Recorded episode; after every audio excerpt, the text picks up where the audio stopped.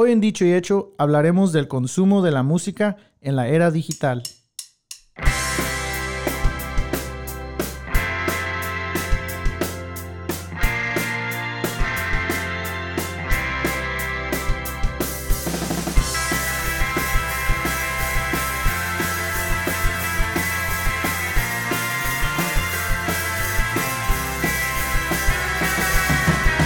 ¿Qué onda amigos? ¿Cómo están? Bienvenidos a Dicho y Hecho. Yo soy Carlos Martínez. Y yo Isaac Soto. Y ya estamos de nuevo aquí en episodio número 2. Súper contentos de que...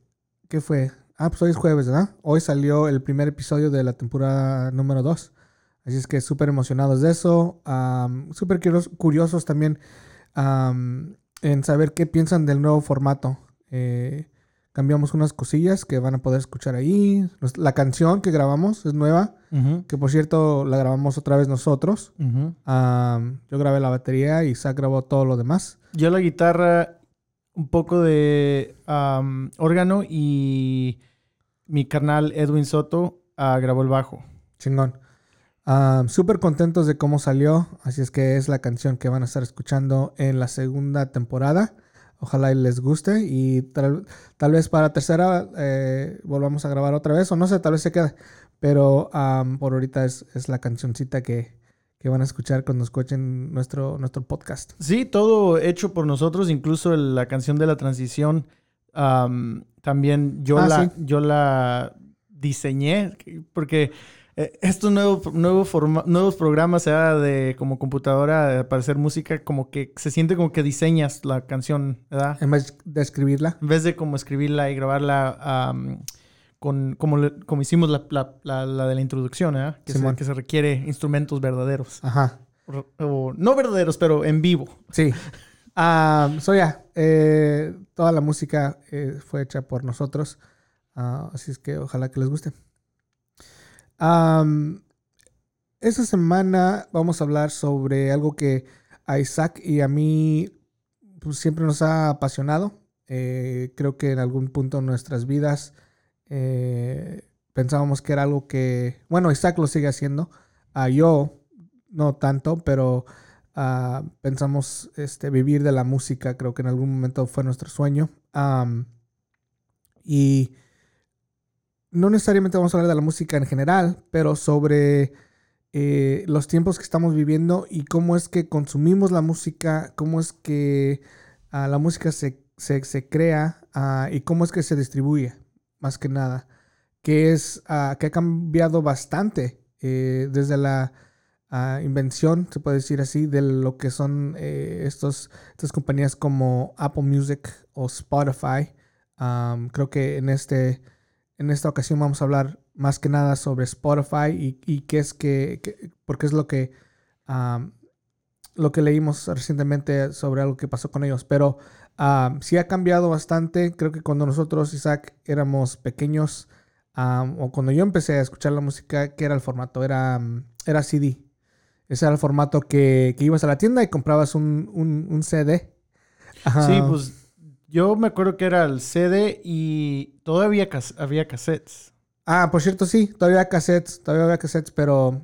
Era como en el momento que se estaba saliendo, se estaba moviendo de los cassettes al CDs y CDs era lo, el estándar de, ahí en adelante. Simón. so, vamos a hablar un poquito sobre eso, eh, cómo es que ha cambiado en qué etapa eh, pensamos que estamos, que, estamos ahorita de, la música. y, en sí, qué es lo que pensamos sobre cómo se consume y cómo es de que se distribuye y por qué es así. Y tal vez unas cosillas que ah, nosotros hemos hecho para poder mantener la integridad, la, la, o sea, la, ¿cómo se puede decir? Para que se pueda mantener esa, esa magia, ¿no? De que no, de, de, de cómo una vez consumimos la música, que era como con mucha intención. Y ahora creo que esa intención es un poquito más desechable. Pero, en fin, eh, ¿por qué no platicas un poco sobre el artículo que, que, encontraste y que me presentaste para poder hablar sobre este, este tema? Sí, sí, sí, para darles un poco de background, de lo, por lo cual nos inspiró a traer este tema. yo encontré un artículo en un, ah, en un diario que se llama Vice. Eh, ellos reportan de todo, cosas chistosas y en este caso... Que si no lo conocen a Vice, I mean, en los últimos, yo diría, cinco años, se ha vuelto en una compañía, en una organización muy chida. Tienen un canal, tienen un canal, tienen una, un website, obviamente, pero creo que sus periodistas son súper... creativos. Creativos y sus temas, sus tópicos son eh, unos que no vas a encontrar en Primer Impacto o las noticias del, de las 8 de la noche o lo que sea así. So, bueno, no por interrumpirte, pero es un. Si no lo conocen, vayan y busquen a Vice. Está súper chido. Sí, está chido. Yo he visto varias cosas de ellos que, así como los describiste, no son lo usual, ¿verdad? Pero en este caso, ellos reportaron sobre una entrevista que dio Daniel Eck, que es el eh, director ejecutivo, el CEO, CEO de Spotify, el dueño, incluso en su Twitter dice que es el padre de CEO. Era el co-founder, él, empezó la compañía, ¿no? No sé, ahí dice el, el, dice founder y, father of, Spotify. Father of Spotify. Que, wow. es, un poco, ¿cómo se dice? Ah, Muy poderoso. Sí, es como nombrarte Dios, ¿no? Más o menos. Y él dio una entrevista a, otro website que se llama Music Ally, que se dedica como a, mucho a conectar los, los, las, ¿cómo se llama? Las, las plataformas como Spotify, los record labels, las, las disqueras, con el medio digital de lo que es la música. Y en esta entrevista, eh, Daniel Eck dijo unas cosas, y específica, una cosa muy controversial sobre la industria de la música, incluso la responsabilidad y cómo deberían los artistas, pues, hacer su música.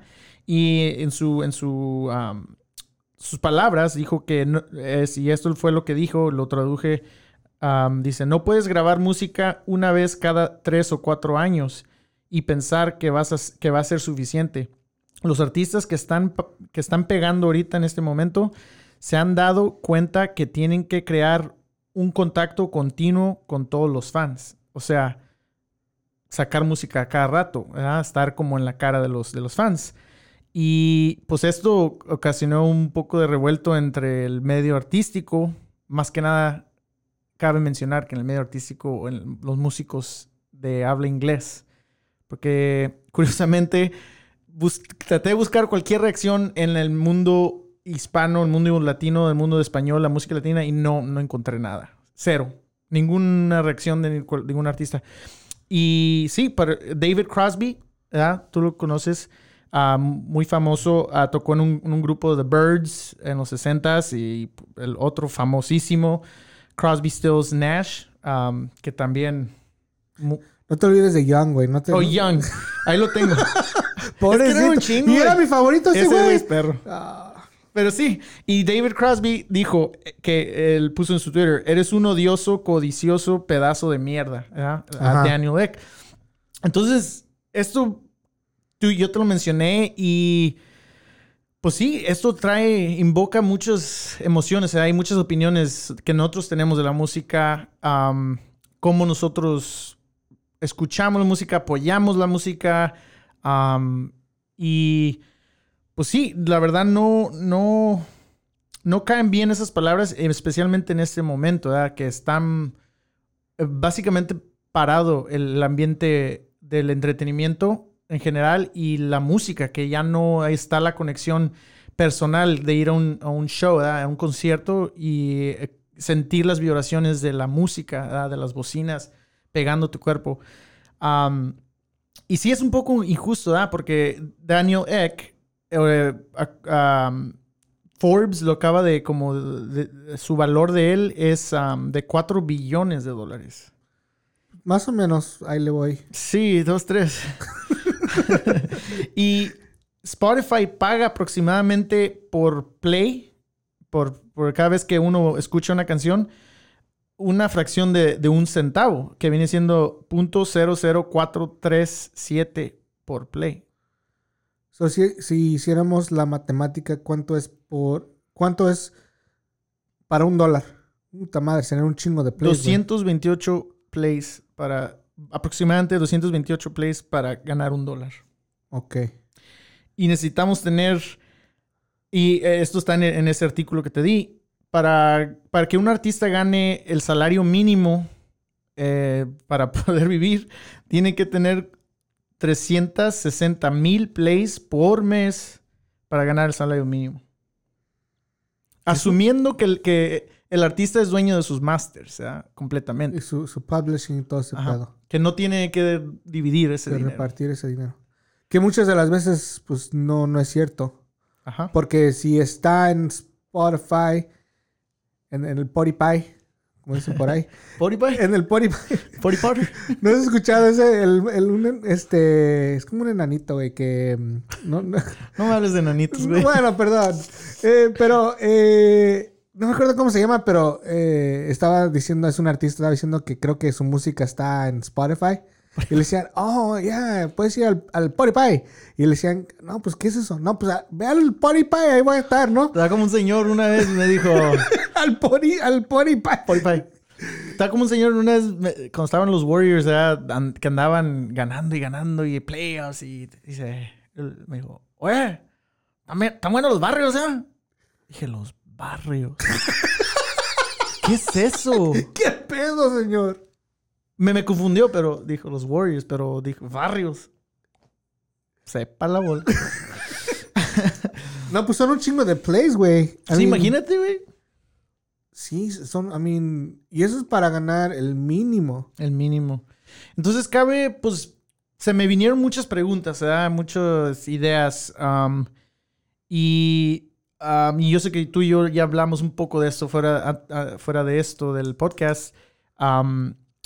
Y para empezar, como, ¿cuál es tu reacción? Porque la mía es como, obviamente esto es injusto que diga algo así, ¿verdad? Porque estamos hablando de algo creativo, algo que sí nace de adentro, como que nace de la nada, el proceso de escribir una canción y todo eso, pero no es como no, no es así, se, tarda tiempo y digo, ahí va, podemos meternos en otro, en otro pedo, de que hay muchos artistas que sí lo hacen así consumible, rápido, y otros que, que, se enfocan más en el arte.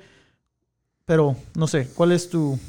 Sí, ok, este, como alguien que, que fue un artista en, en, algún tiempo, bueno, soy. Coño, eres. Gracias, gracias. Eh, sé cuánto trabajo es crear un, pedazo de, música. Eh, sé, este, no, no, es fácil, no es fácil. Ahora, crear un pedazo de música bueno, un pedazo de música que es bueno, ¿no? Que es, que es buena. Eh, porque, pues, música se puede crear de montón, pero... Ándale, ándale. Ahí está, güey. No te metas con mi tecno, güey. Me gusta el tecno y qué. Eh, Uy, hay una nueva camisa ahí. Sí, me gusta el tecno y qué. Eh, pero.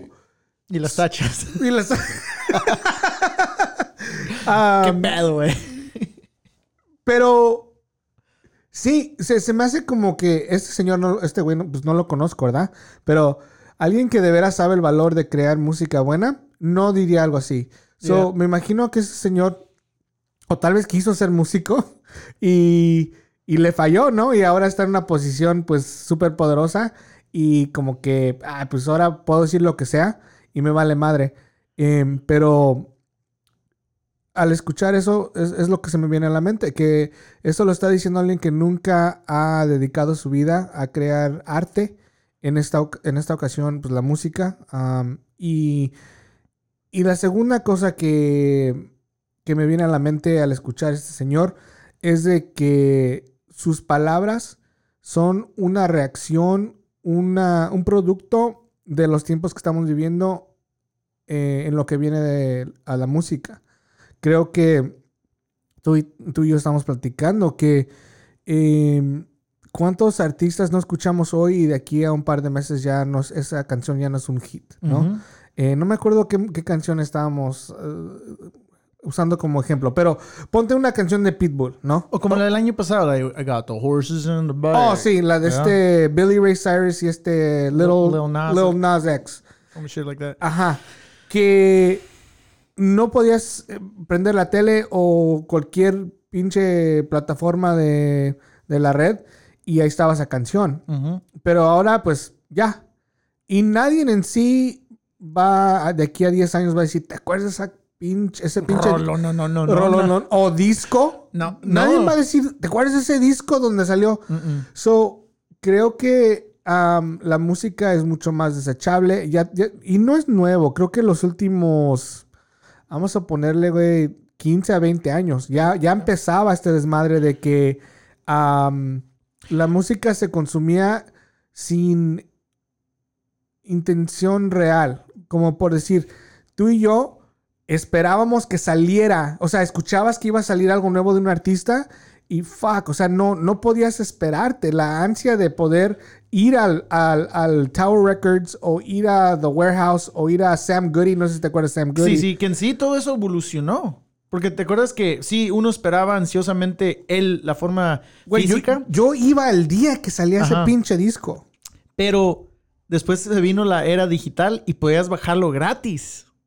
Como con Napster, dices tú y todo eso. Con este LimeWire, ¿te acuerdas? Sí, que no era legal, pues. No, es legal, piratería. Yo nunca lo hice. Yo tampoco. FBI, no vengan acá. Yo nunca. Pero, anyways, y lo podías conseguir hasta antes de. Eh, fue evolucionar que podías después escuchar las canciones antes del, de la fecha. ¿verdad? Güey, yo escuché de eso, pero nunca, creo que nunca lo, hice. Pero creo que sí, sí me acuerdo que eran como leaks, ¿no? Ajá, leaks. Ajá. Y. O sea, goteaba. Y de eso surgió la, la, que goteaba todo. goteaba Toda la música, güey. Esos tiempos de. Que ¿Qué, es, es la traducción literal? Sí. goteaba. Se goteaba. Se goteaba. Pero. Y se inundaba todo. ya no escuchaba. No, pero. Y después de eso.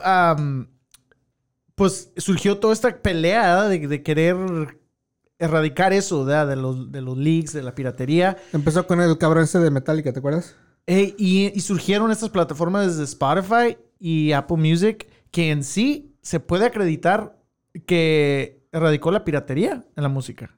¿Verdad? Pues sí que pueden decir fue algo positivo que hizo esto de Spotify.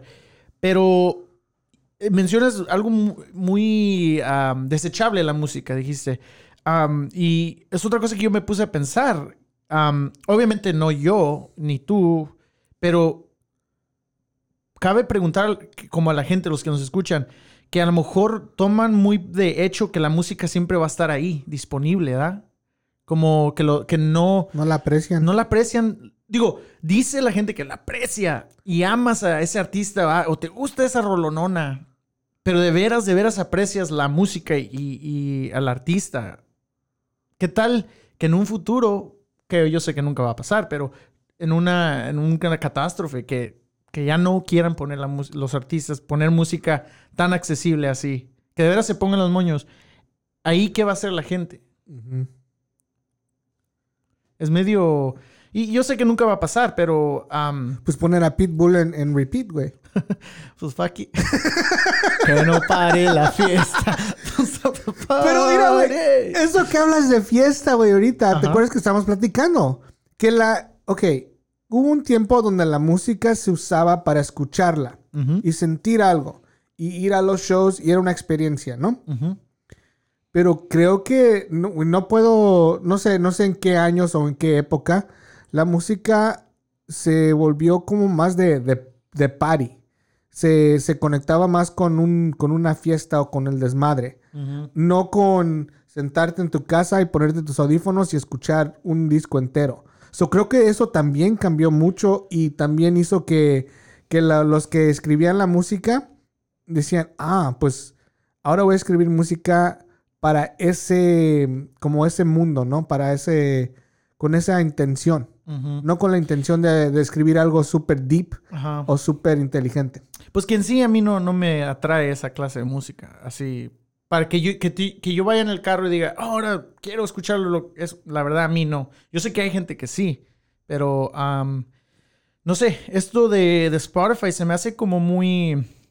Digo, es algo que tú y yo hemos sabido desde hace tiempo, que no, no pagan lo que a lo mejor se merecen los artistas, y, ahorita se, duele más porque no están ganando eso del el dinero que ganan en los shows, De, por las entradas el merch, las camisas, las, cosas que venden fuera de lo que es la música, que es donde, donde venían haciendo mucho dinero los artistas, ¿eh? Porque ya no paga la, tu grabación, ya no, eso no te paga. a lo mejor es otra que no, una cosa que no, comprende la gente, que porque estás en Spotify, no quiere decir que ya estás, ya eres famosísimo, ¿verdad? Es una misconception. Ajá entonces cabe aclarar que hay que apoyar un poquito más a los artistas, ¿no? En, este, estos momentos. Sí, y, bueno, ahorita no se puede, como lo acabas de decir, pero la mayor, la, mayor cantidad de dinero que consume un artista o que llega a ganar un artista en estos días es a través de comprar su camisa, eh, a través de comprar su, su boleto para entrar a verlos. Así es que si de veras quieren un artista, hagan el esfuerzo de vayan y vean ese artista en, vivo. y porque es de lo que, en sí es de lo que viven. Los artistas de hoy en día ya ni cuentan ni esperan un cheque eh, por eh, ventas de, discos. Porque bueno, en sí ya no hay discos, pues, pero sí, pero en, el mundo digital ya ni cuentan, ah, bueno, aparte de, te estaba diciendo, los Jay-Z's y los Drakes y... Oh, pero eso sí. Esos cabrones sí les llega un cheque grandísimo de Spotify y de todas esas plataformas. Pero de ahí en fuera, de los top 20, vamos a ponerle así, porque parece que los tienen en pinche en repeat. Los mismos 20 por los últimos 5 años han sido los mismos cabrones que sacan, you know, Kanye's y más que nada hip hop ha sido, bueno, pues tremendo. pero de ahí en fuera, acuérdense que esos artistas de esto, de esto viven. So, así es que pues, hay que apoyar, ¿no? Pues que cabe declarar, digo, mencionar otra cosa también media, que a lo mejor no, no suena muy buena y hasta un poco controversial, pero nomás basado en como mi punto de vista, creo que en, la, en, el, en la industria de español, que existe mucho esto que en realidad les vale un poco, les vale madre el, artista. ¿Verdad? No, no creo que la misma pasión por un artista y su música que existe como en el, en, el, en, en la música de, de inglés, ¿ah? Y más como la música más independiente, menos así de las que, que tocan en el radio. porque te lo digo porque yo busqué, traté de buscar alguna reacción de esto, ¿verdad? Porque esto está afectando a los artistas de, en español también. Todos los, no necesariamente los Bad Bunnies o, Shakira, ya que ya están, ya son nombres, Pitbull, nombres grandes, pero otros más que a lo mejor están empezando, o a lo mejor no les importa, pero no encontré nada, no encontré ninguna reacción y se me hace muy interesante, ¿verdad? Creo que es, bueno, pero, ¿y, y, qué importa? Que sea controversial y que... Pero yo, yo, yo soy contigo. Yo, yo, yo siempre he visto que, pero creo que vuelvo a lo mismo. Eh, he visto que en la comunidad latina la música se ha usado como una forma de chat, like party, güey. Desmadre. La neta, güey. I mean, porque yo no escucho en la comunidad latina mucho de esto de que, eh, oh, estoy esperando que salga ese disco, o, man, el arreglo que hicieron en esa canción, en ese single, está perrón, ¿no? Eh, esas conversaciones, no, yo no me acuerdo tenerlas eh, en relación a la música en español. Siempre fue una, una ah, esa rola está perrona y le subes en la mamalona y le subes el pin o vas a un baile, ¿no? Que en sí, lo interesante es sí somos apasionados. O sea, que la pasión no falta. Nos, nos encanta la música, la amamos. Yo sé que no, no, no, estoy intentando eso. Amamos la música. Y cabe mencionar que sí ahí están los clásicos, o sea, que como una de Chente, una de Ramón Ayala, los Tigres del Norte, algo chingona. Pero. Que por cierto, antes de que se me olvide, ¿ya viste la Tigres del Norte en Folsom Prison? A huevo. Fuck, yo lo vi el otro día, casi. Uh, yo desde que salió, güey, yo, yo vi que, que eh, mencionando lo que estamos diciendo, yo vi que ah, ellos promocionaron que va a salir nueva serie en Netflix de, de Folsom. Y yo sabiendo lo que hizo Johnny Cash, que fue el que tocó primero en, en, en 1969 allí en Folsom Prison, que fue muy histórico. Ahora que lo hizo un grupo mexicano, uh, norteño, uh, un icono. Dije, tengo que verlo y el día que salió yo me lo chingué. Yo ni sabía que existía, güey, y, ya lo, vi hace un par de semanas y holy. Y sí, es algo que debería enorgullecernos a todos los, los, latinos y mexicanos que, bueno, obviamente es triste que tocan ahí un punto, de que la población en la cárcel Ah, ahora es más latina que, que ningún otro tiempo de la historia. Pero es histórico que un, un grupo pueda, y pues obviamente la trayectoria de los Tigres del Norte se lo, los, puede, los deja hacer algo así, porque son famosos, pero, pero también es otra cosa que, ¿quién más? ¿Quién más está haciendo algo así? Ah, no sé. Eh, es otro, otro tema. Pero... Ya, ya, es, tienes razón. No, no, me viene a la mente otro grupo que hubiera podido hacer un concierto en Folsom y que, y que hubiera dicho, holy shit, lo tengo que ver. pero creo que eso también es parte de la. Es parte de la razón, güey. Que si, si, si, hablas con alguien, creo que de, vamos a ponerle de 50 para arriba, que tenga 50 años o mayor. ¿Ok? Que sea latino o mexicano. O mexicana. Puede ser mujer o hombre. Este. O Mexicanex. O Mexicanex. o Latinex. O lo que quieran. ¿Ok? ¿Ok? Pueden ser lo que quieran. Está bueno, está bueno. Pero si hablas con esas personas, te van a dar una pinche perspectiva súper diferente a alguien que no tenga esa edad. Exactamente. So, también la culpa la tenemos nosotros, güey. Y me incluyo yo y te voy a decir por qué. Pero hablando de, esto de, de quién, de qué pasó, en, a qué punto perdimos la, la, ese sentido de, de, tener que apreciar a la música. No la pasión. como mexicanos y latinos, la pasión la tenemos en, montones, ya sea en el fútbol o la música o lo que sea. Pero ese sentido de, de, querer este, apreciar tanto la música como, como, como, se apreció en algún momento. algo pasó, güey, y no estoy seguro qué, pero, y me voy a oír así súper ruco y viejo, ay, ya no hacen las rolas como antes, pero es la verdad. Sí. Yo no, si, si pongo un pinche, un disco de los Bookies, te gustan los bookies o no, a mí me encantan los bookies. Aunque no te gusten, tienes, puedes, no te gustan, puedes ah, ah, coincidir con la misma idea de que son históricos. son, huevo. Son, importantes y, fueron importantes en, la, evolución de la, música grupera y todo. A huevo, eso nunca se les va a quitar. ¿Te gustan los bookies o no? Eh, ¿Dónde están esos músicos ahora? ¿Dónde están? Bueno, Marco Antonio Solís es Jesucristo. Bueno, sí, él es Chucho. Pero los otros. Pero los otros le, dicen Chucho, güey. ¿Eh? Chuchito. Pues yo no digo así, güey. Es Jesús. Sí, güey. En el barrio les dicen Chucho. Pero yo le digo Chuy, güey. Oh, Chuy, güey. Chuy. ¿Qué onda, Chuy? ¿Qué onda, mi Chuy? Eh, pero creo que eso tiene mucho que ver. Ahora, ¿qué pasó? ¿La industria cambió a los artistas? ¿O los artistas cambiaron y entonces la industria tuvo que cambiar también? No sé, pero a ver, trata de nombrar un pinche grupo de ahora de la música en español que digas, esta banda ha cambiado... O van a ser un una estandarte de, todo el tiempo, que, cuando yo tenga 60 años voy a decir, oh, shit, este grupo. A huevo. Pero también en, la música en inglés, güey.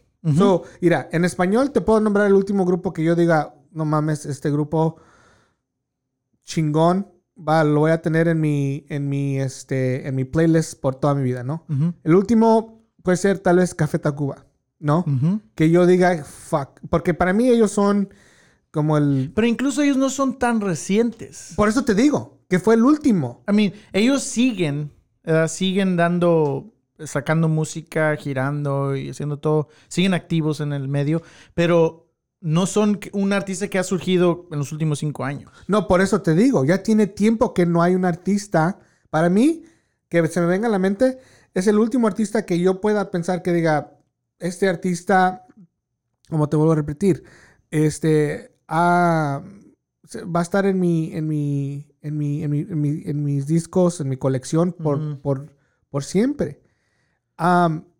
A lo, que, a lo que voy es de que no puedo pensar en uno más nuevo que yo diga, fuck. Bueno, yo tengo varios que sí, yo los he agregado y pienso que van a seguir, seguir surgiendo, ah, pero no son, no son grupos o artistas del, así populares, del top 20. Son más indie que, que a mí últimamente he visto unos, como hay un grupo que mi carnalito César me acaba de, de mencionar, se llama Divino Niño.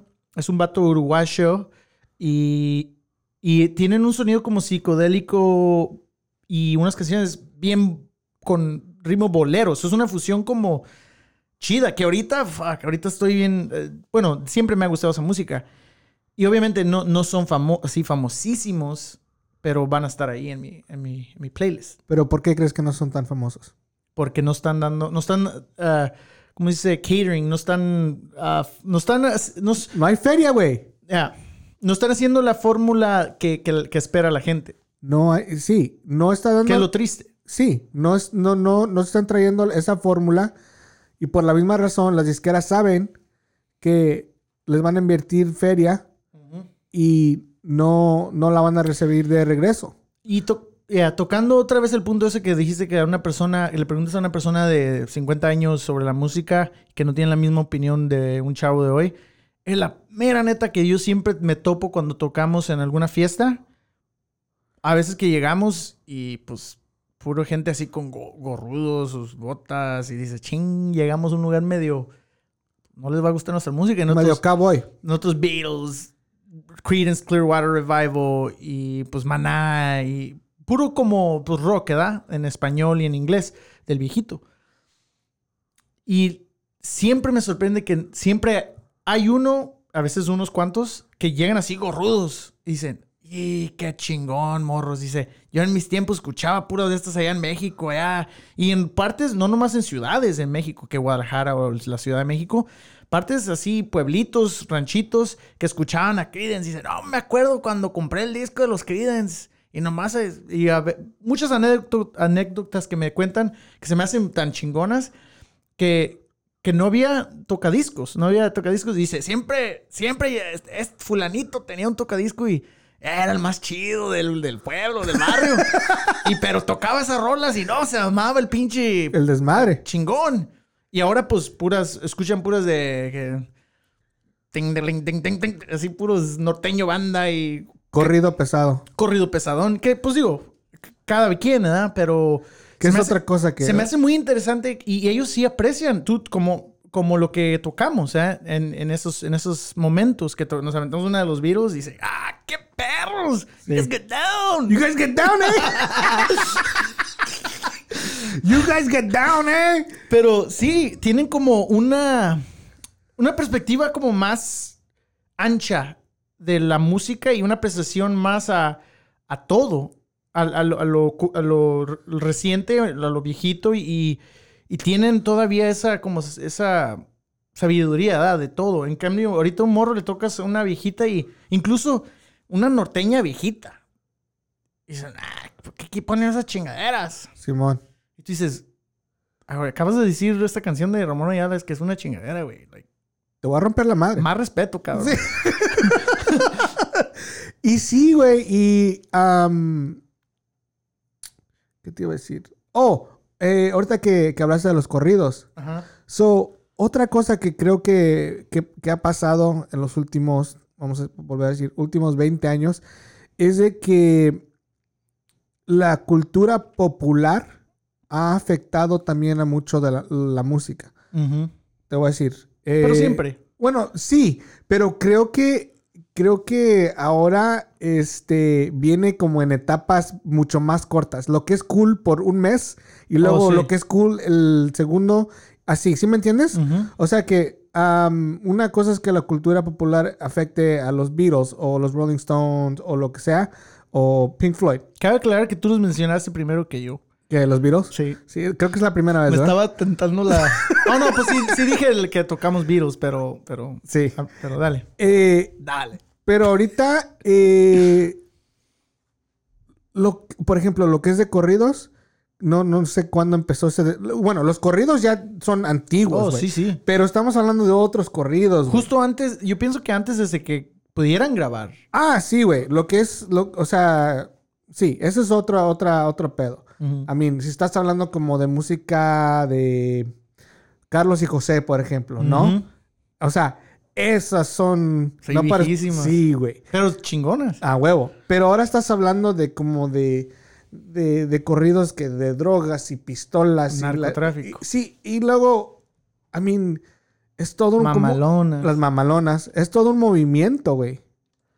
Y, y como que le quita, ¿no? Le quita a, la, a, lo, a lo que de veras es... Sí. Por ejemplo, la música. Ahora estás... Se está, se está como robando... Pues los tacuachillos, ¿qué? Los tacuaches, ¿qué? ¿No ves que uno sí se, agarró el dime y te diré con este Pepe Aguilar? ¿No? Sí. Hubo como. Es uno de esos morrillos nuevos, así flaquillos, con el cortadillo, así todo. Sí. Tacuachillo, ¿qué? Sí. Y tocan así como eso de. Vamos a nada. Así medio. Hasta que soy medio huevonazo cuando canta. Pero Simón. ahorita está pegando. O gangoso. Y dijo ese morrillo algo así como. como... Yo voy a ser el gango. Yo voy a ser un artista nuevo y voy a tocar esta música y voy a ser el gangoso, güey. Oh, sí, estás medio gangoso, güey. A huevo, güey. Pero puede ser como gangoso como de gangas. Soy un gangoso. Oh, fuck. Gracias, güey. Pero la gente va a pensar, soy gangoso ya lo tengo, como... güey. Ya tengo mi estilo. Ok, va. Pero sí, es interesante la, música y... ¿O qué sabes diciendo de Pepe Aguilar? Oh, sí, sí, sí. no sé mucho de los detalles, pero sí hubo como...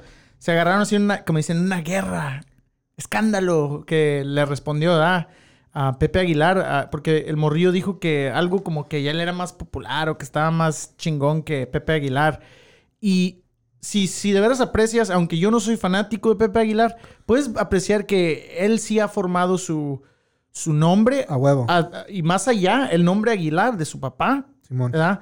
Entonces, en una falta de respeto de ese morrillo, ¿verdad? Que se crea la, la, gran... Aunque sí ahorita esté pegando y ganando buen billete, ahí está un buen ejemplo de que no saben apreciar la, la música de antes, que, al, que en cierta forma ha, abierto el camino para muchos de los, de los nuevos géneros o derribaciones de, del género norteño, porque ya ves, el norteño norteño es una cosa y luego se, de ahí se ha hecho, ha cambiado mucho en, los, los, años, como conforme van pasando. pero no sé, es, es uh, un tema muy, muy largo para mí, que puedo seguir toda la noche. Sí, Ira, y no tiene nada de malo, güey. No tiene nada de malo que la, música que tal vez les estemos echando pedradas. Y bueno, no se enojen si les gusta. Y pues se enojen, pues es su pedo, ¿verdad? Pero. otra, pero, pero, a, lo que. o sea, hay espacio para todo y hay tiempo para todo.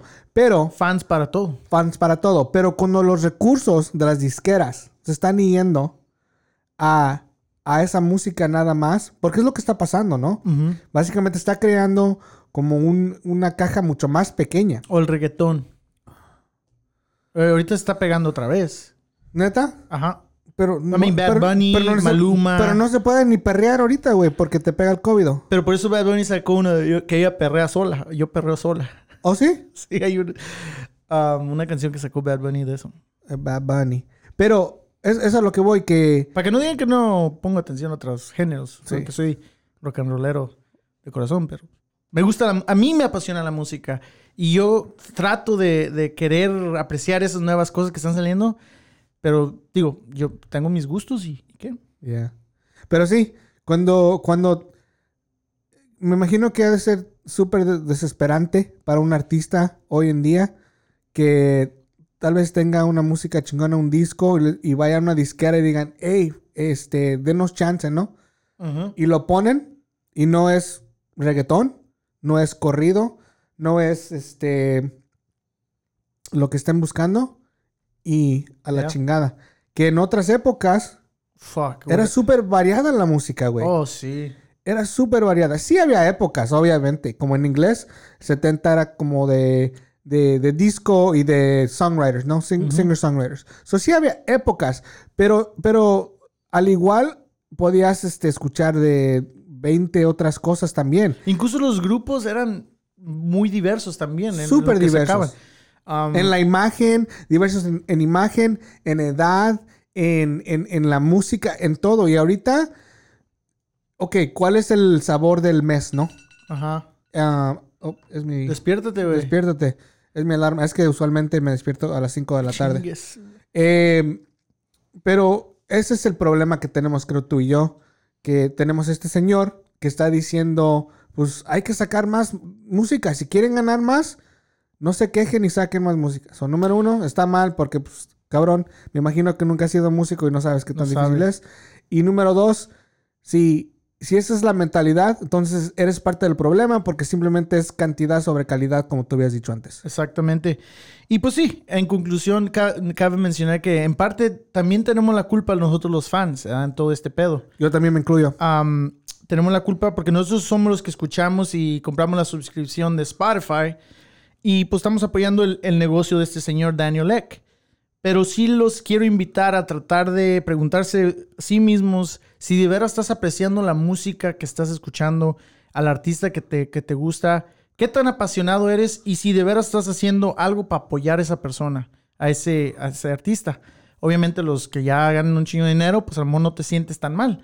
Pero yo sé que hay uno que otro que no, no es tan famoso, que te gusta una rola y pregúntate, ¿qué has hecho para apoyarlo? Ya sea ponerte ah, en, un live stream que haga ahorita, porque no podemos ir a conciertos, pero pues hacer el tiempo para de veras ver su show que haga de su recámara o de su sala, o comprar, ya sea, a mí me gustan los vinyls, sea, los discos de, vinil, comprar el vinyl ah, o el disco y las playeras. No sé, son infinitos lo que podemos hacer para apoyar a los artistas y que siga pues este, esto lo que es bonito, la magia de la música y apoyar a, esa, industria, porque sin ella, la verdad, la verdad, nuestras vidas serían muy tristes y es lo que a mí me encanta escuchar música. Y creo que es una de esas situaciones donde no sabes lo que tienes hasta que no está. Exactamente. Y es difícil pensarlo y bueno, yo no me imagino un mundo donde la música no exista, número uno. pero creo que lo que acabas de decir es súper, súper importante, pero más que nada se lo voy a, se la voy a aventar a, a la gente joven, porque, eh, bueno, todos lo deberíamos estar haciendo, pero creo que como cuando uno era joven tenía una, tenemos una misión, creo, y tenemos las capacidades y el tiempo y la imaginación, eh, más que cuando eh, tal vez crezcas, si estás casado y tengas familia, tengas trabajos, creo que eso le quita, ¿no? Al tiempo de que, que en algún tiempo le pudiste poner atención a las artes, ¿verdad? Así es que, más que nada, a la gente joven que tiene, tiene ese extra tiempo o esos dolaritos extras que en vez de gastárselos en, no sé, pinches, unos Nike nuevos o lo que sea, eh, apoyen a sus artistas. Y, y no tiene que ser el rock. Si te gusta el hip hop, te apuesto que hay un chingo de artistas de hip hop urbanos chingones ah, que no son Jay-Z, que no son este Kanye West, que no son Drake, que puedes ir a apoyar. no estamos hablando sobre un género en específico. Estamos hablando de la manera que consumimos la música, de la manera de que apoyamos a los artistas y de la manera en que creamos, porque nosotros estamos creando este, este nuevo ambiente. Si no eh, si no estuviera funcionando, si uno como consumidor de música no, no estuviera aportando a estas plataformas como Spotify o, Apple, pues no, no, serían compañías billonarias. Pero hemos decidido que sí nos, sí nos funciona y vamos a, vamos a decir la realidad. Es súper chido poder prender tu teléfono, tu laptop y, y, tenerlo todo. Y tenerlo todo. So, eso no es el problema. Creo que el problema es que aparte de pagar tus 10 dólares al mes o lo que cuesta la suscripción, hay que hacer un poquito más de, eso. Eh, como dices tú, un live stream, ¿no? Creo que muchos live stream ahora son como de aporta un dólar, dos dólares, o lo que puedas, ¿no? Los míos son gratis. los ¿Tus live streams? Pero digo, afortunadamente el, único que hicimos sí hubo una buena... Sí, sí, se, se, puso mucha gente a vernos, que nos hizo sentir muy bonito. Y es lo que les digo, los artistas yo no me creo un artista chingón, pero sí se siente chido que a pesar de todo la gente te apoye de esa forma. Fíjate, y no, ahí no, no ocupa, la gente no dio nada de dinero, simplemente dio su tiempo y creo que disfrutaron eh, del momento. Y al fin de cuentas, los artistas es lo que, lo que quieren, ¿verdad? compartir ese, esos momentos con sus fans. Y digo, esto es parte del mismo hábitat ecológico de lo que es la música, que tiene que haber fans, tiene que haber artistas y lamentablemente también tiene que haber compañías con mucho dinero que, que, que, nos den el, que den el dinero para poder grabar, para poder hacer esto. Y sí, hay que apoyar los artes y, y la música. Y de veras, preguntarse esas cosas.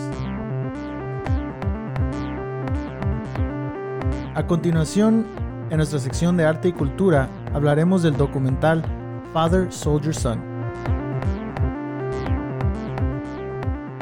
Ok, esta semana, Isaac, vamos a hablar sobre un documental eh, que ambos hemos, ambos hemos visto. Se llama Soldier Father Son. Father Soldier Son. Ya ves, ya la cagué. Sí, güey. Father Soldier Son. Pero por eso estoy aquí yo. Gracias, gracias. Eh, es un documental en Netflix, lo pueden ver en Netflix. y se trata sobre una familia, una familia militar, creo que sí, así se les dice en, en, inglés, a military family, que básicamente es, una, es una familia que tiene un historial de, de la militar por muchos años o varias generaciones desde el abuelo al, hijo y luego pues, a los nietos, ¿no? Algo así. y este documental, eh, después de un poco de búsqueda, nos dimos cuenta que lo estaba haciendo The New York Times, que es un periódico muy bueno, eh, con este... Una trayectoria muy... Una trayectoria muy buena, eh, unos periodistas que, que de veras son periodistas buenos, ah, no son eh, no están buscando inventar o, crear historias nada más por clics o por este, entretener, sino más que nada informar y de veras decir la verdad sobre muchos de los tópicos en los cuales han escrito. Entonces nos dimos cuenta que eh, la intención del New York Times en este caso era de simplemente documentar una familia de la militar, eh, en particular un hombre con dos hijos, dos varones, em, que era un padre soltero en la militar, en el Army, ah, para ser más específico. Y, los, niños, uh, su mamá los dejó, y pues, también al esposo, de a una edad muy pequeña. Ah, no, no describen mucho en, en, por qué o qué pasó en esa situación o por qué es que la mamá los abandonó. Pero en sí, no estaba ahí en sus vidas y la intención era, era, esa, simplemente de documentar cómo era la vida de, de este señor y sus hijos y, y, de cómo era ser un padre en la militar. Padre soltero. Padre soltero. Sin tener el apoyo de la madre, de su esposa. Y sí, empieza el documental, ¿verdad? Que él regresa de, de uno de sus, ¿cómo dice? Sus ah, giras su gira por Afganistán, en la guerra de Afganistán. y viene por un ratito y se tiene que regresar, Y enseña lo duro que, es para un hijo, ¿verdad? niño, que venga tu papá, que lo estás esperando y los niños se ve que lo estás, lo estás esperando y se tienen que ir de repente otra vez y con el miedo que no pueda regresar, ¿verdad? Porque obviamente no va de vacaciones, va o a, un, a, trabajar en una oficina en, otro país, va a la guerra, que es ah, obviamente, pienso uno de los trabajos más con más peligro, ¿verdad? Que literalmente estás peleando por tu vida. ¿verdad? Y sí, es un documental pues fuerte, ¿verdad? No, no es un tópico muy ligero, porque aunque no estés de acuerdo con lo político o las, las, las guerras en general, este documental te pone allí en, en medio de la, la, familia y todo su sufrimiento y todos los lo que tienen que la turbulencia. Todo lo que tienen que pues ganarle ganarle a la vida en, en sí. Y sí, no, tú me la, me la, me la sugeriste porque viste el, el, el, trailer, ¿verdad? sí, vi el, preview, ajá. Y, y, desde el preview se veía que iba a estar pesadona. Y sí, la verdad. no puedo, yo, y yo te dije esto, ¿no? ¿Cómo, cómo escogieron esta familia? Porque se, se, es increíble todo lo que tienen que pasar. Porque el señor pierde la pierna en, en, su última gira. Básicamente por eso paró de ser soldado, porque perdió la pierna. Ah, bueno, no la perdió, porque al principio nomás tenía la, la, herida y se quiso aferrar un poco a, a, mantenerla y después de ciertos años no, no era igual y el dolor... no aguantó el dolor. Ajá. Y, tú, y decidió amputarla. Y en sí eso es una decisión muy dura, decir, fuck it, like, córtame la pierna. Sí. Porque eso ya altera muchos aspectos de tu vida, simplemente caminar. Y más que nada era porque él pensaba regresar a, la militar. O sea que él pensó que esta herida iba a ser temporaria, que no... Temporal. Temporal. No le iba, no le iba a afectar en sí, en su carrera como, como soldado. soldado. Porque él, él, era una de esas personas que veía la militar como su carrera. Oh, hay, gente que, tal vez se apunte en la high school y diga, voy a hacer mi tiempo, no sé qué sea el límite, vamos a decir cinco años, y me voy a salir, ¿no? Voy, a dar el dinero que me dan. Ajá. Y, regreso, ojalá bien, sano, y, ya. Pero esto no era el caso para este señor. Este señor tenía que ser sargento, tenía que ser un rango alto. alto. Ajá. Por la ah. tradición que mencionaste hace poco, la tradición que hay, que su, su papá de ese señor estuvo en la, militar, entonces él también tenía esos, ¿cómo dice? Esos zapatos que llenar, ¿verdad? Sí. Y más que nada creo que es lo que nos, nos impactó más sobre este documental.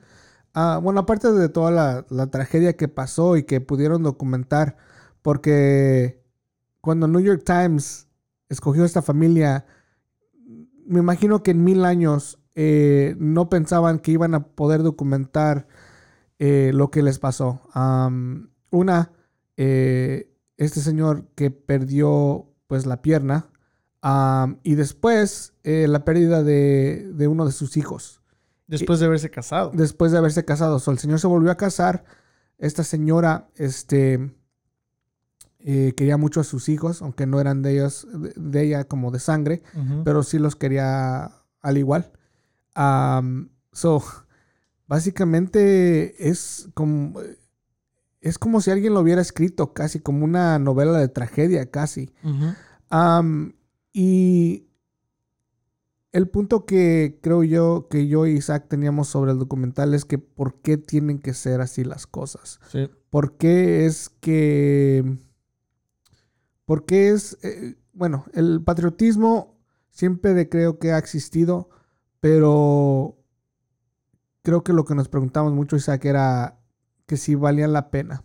Que sí, que sí valió la pena. Y van a ver a través del documental que él, él mismo, el señor, se cuestiona un poco, ¿no? A través de, de del documental en, en, en, tratar de contestarse sí mismo esa pregunta a él, que si todo lo que les pasó no que no les hubiera podido pasar, él hubiera podido ser, no sé, trailero y tal vez tener un accidente. Y, de todos modos, las, tragedias existen. Ajá, pero en este caso el patriotismo no se puede ignorar y, algo como, como lo que es la guerra em, es necesario, sí o no. I mean, no, no nos vamos a meter, aquí podríamos estar mil años discutiendo ese tópico en sí, pero en este caso es súper triste que eh, este señor de cierta manera como que no tuvo la, la, opción, ¿no? Porque como que de nacimiento su papá de él, que era el abuelito de los niños, ya había decidido que iba a ser una tradición. Su destino ya estaba... Y es lo que estamos cuestionando, ¿no? Que si es de veras necesario seguir esa trayectoria. Porque después de eso van a ver que el papá ya también tenía predestinado a sus hijos a lo mismo, que era irse a la, a la, militar. Y muy fácilmente este, podría, les hubiera podido pasar, o les puede pasar todavía. uno sí fue a la militar, nos dimos cuenta después, Isaac, que eh, se salió. Eh, no, no, describen mucho en por qué se salió, pero tiene un niño eh, un bebé pues en, el documental con la, con la nueva esposa, ¿no? tuvieron un niño. Que básicamente dicen que fue su luz. Por, por, por obviamente la tragedia de, haber, de su otro hijo que murió. Sí. sí, pero sí. no, sí, o sea, y en el, hay una parte que después de todo lo que le ha pasado a este, este señor y a la familia, hay una parte donde va con su nuevo bebé en su camioneta y dice que, que no puede esperar básicamente a que el niño se vaya a la militar.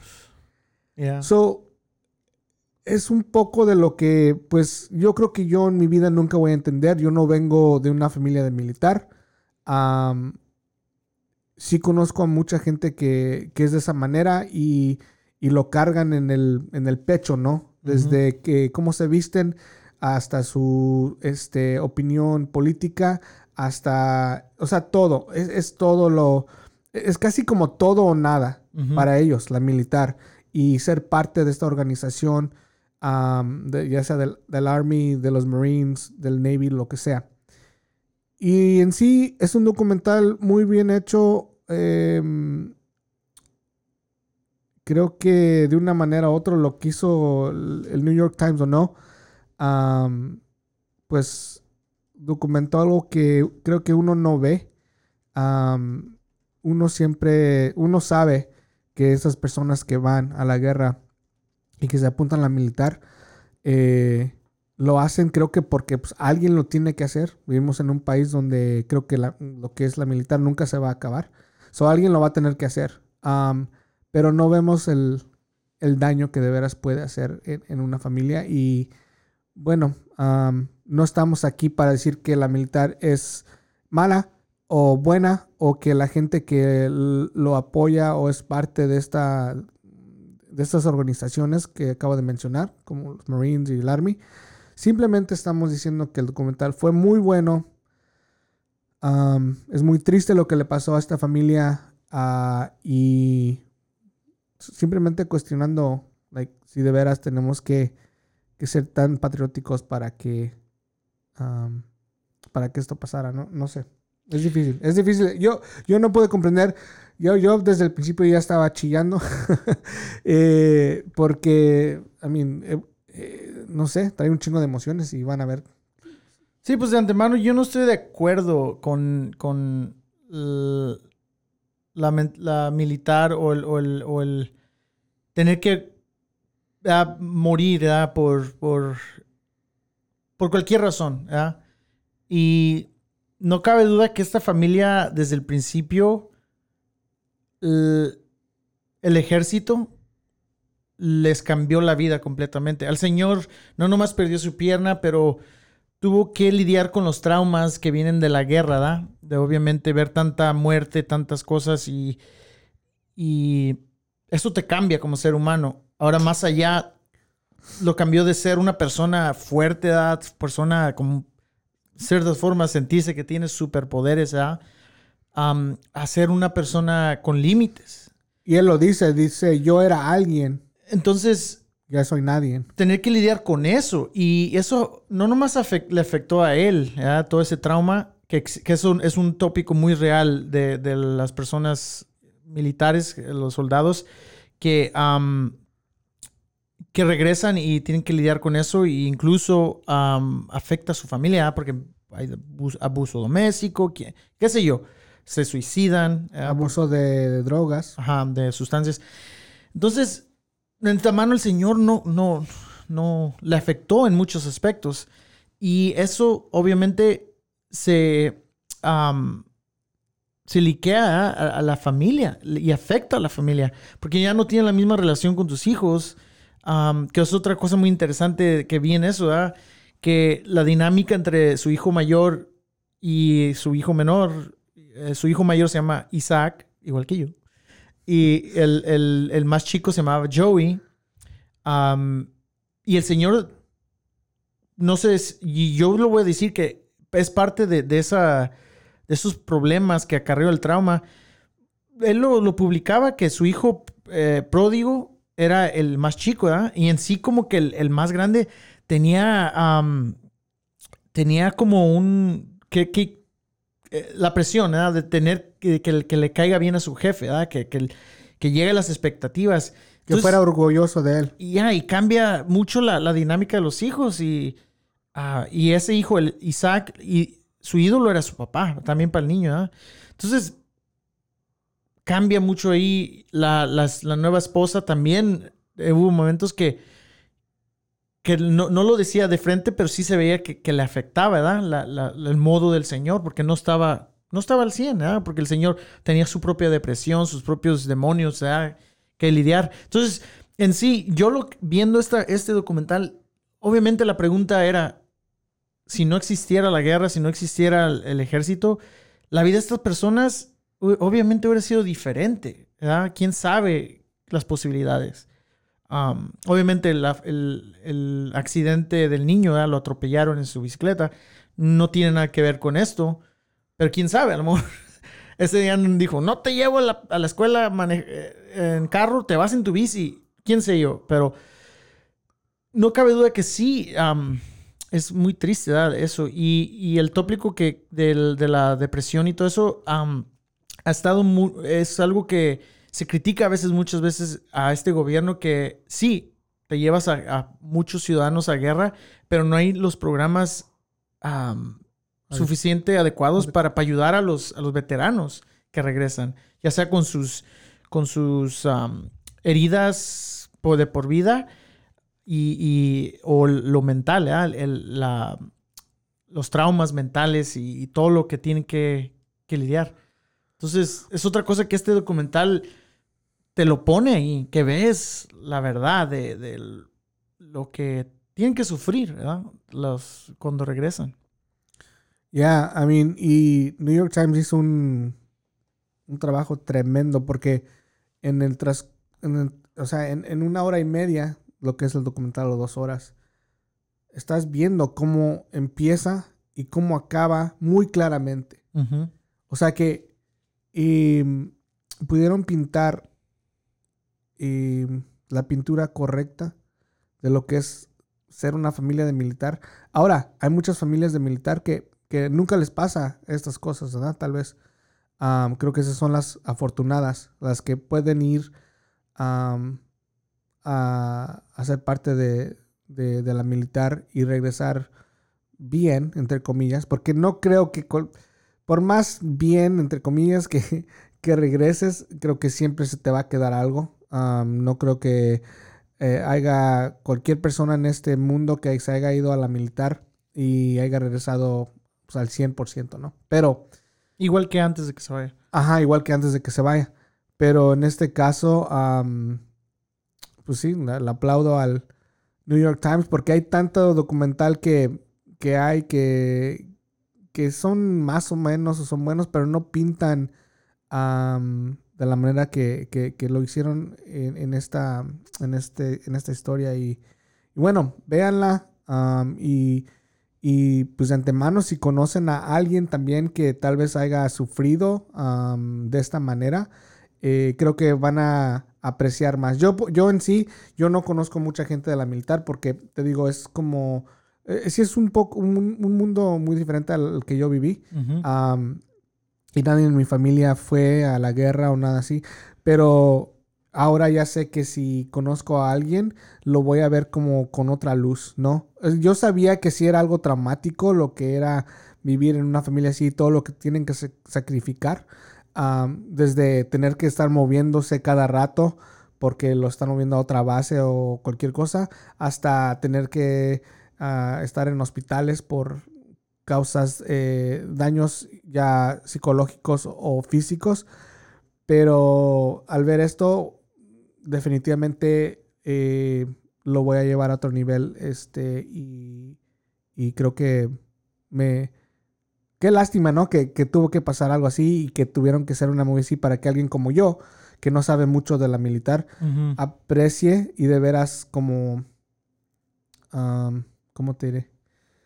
Pueda entender un poquito más a fondo lo que, lo que de veras puede pasar. Porque creo que uno que lo ve, ay, un soldado y, y con su lo ves como así en la, los ves en, por ejemplo, yo los veo mucho como en el aeropuerto, ¿no? Y los ves y wow, pero de veras ver lo que pasa para mí es diferente. Yo en, sí, yo siempre he sabido de estas cosas, o sea, obviamente no, no me quiero decir que ah, sé exactamente lo que se siente estar en, esos, en, esa, en ese mundo, pero sí he sabido de los problemas que en sí tienen los veteranos y los, los, los soldados, sea, por los programas que no están impuestos. Entonces, yo en sí sí he, visto que, pues sí, se requiere un poco más del gobierno ¿eh? en esa parte.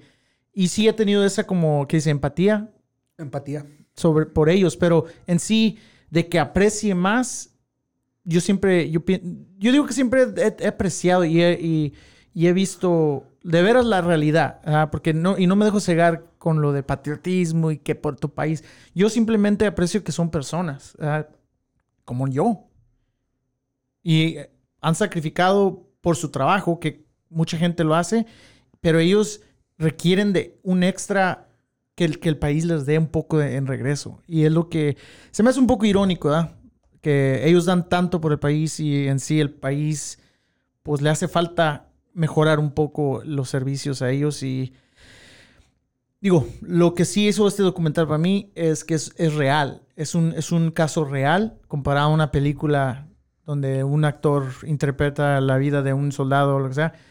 Es lo más impactante y por lo cual recomiendo que alguien vea que si no aprecia o sabe de los problemas de, que existen en la, militar y el ejército en este país, que de veras lo chequen y no sé, a lo mejor los inspire a movilizarse un poco más en, en ese aspecto, que es una es un problema muy grande. O simplemente escuchar.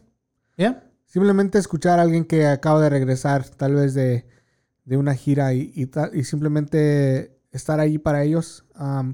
Porque creo que el suicidio es un problema grandísimo y llegan y ya no están con su, como con su grupo, ¿no? De la militar. Eh, cuando están en ese grupo, pues esas personas los pueden entender, se, entienden uno al otro porque saben lo que es estar en la militar. Llegan aquí y llegan a un grupo que no, no, no les puede platicar, no, no puede decirle, oh, este, no se puede relacionar, ¿no? So, I don't know, tal vez escuchar y yo si algún día tengo la oportunidad de que alguien me quiera platicar y yo sé que tal vez eh, sea por razones de que se sientan, no sé, deprimidos o solos o lo que sea, para mí es lo que, lo que yo, yo voy a hacer el intento y voy a hacer todo lo posible por escucharlos y de ahí en fuera, pues tal vez ayudarlos a, buscar ayuda. Sí. Ah, porque. De antemano, sí, siempre, eso tiene que ser, yo digo, para todo el mundo, ¿verdad? Y siempre, pues sí, ver este documental que es muy, muy, muy fuerte. Simón, Father, Soldier, Son. Por Netflix. Vale, pues, cuídense mucho y hasta la otra.